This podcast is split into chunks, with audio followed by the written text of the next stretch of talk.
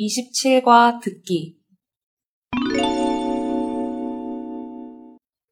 안나 씨, 다음 주가 설날인데 무슨 계획 있어요?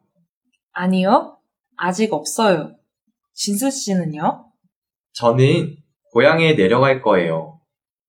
안나 씨, 우리 집에 같이 갈래요? 정말요? 그래도 돼요? 네, 물론이지요. 제가 안나 씨 이야기를 자주 해서 우리 가족들이 안나 씨를 보고 싶어 해요. 같이 가서 설날을 보내고 와요. 좋아요. 한국 사람 집에는 처음 가요. 혼자 설날을 보낼 뻔했는데 잘 됐네요. 초대해주신 부모님께 뭐라고 인사해요? 초대해 주셔서 감사합니다. 라고 하면 돼요. 그리고 설날에는 세배를 하는데 그때는 새해 복 많이 받으세요. 라고 해요. 알겠어요. 그럼 뭘 사가면 돼요? 그냥 가도 괜찮아요. 아니에요. 그냥 가면 안 되지요.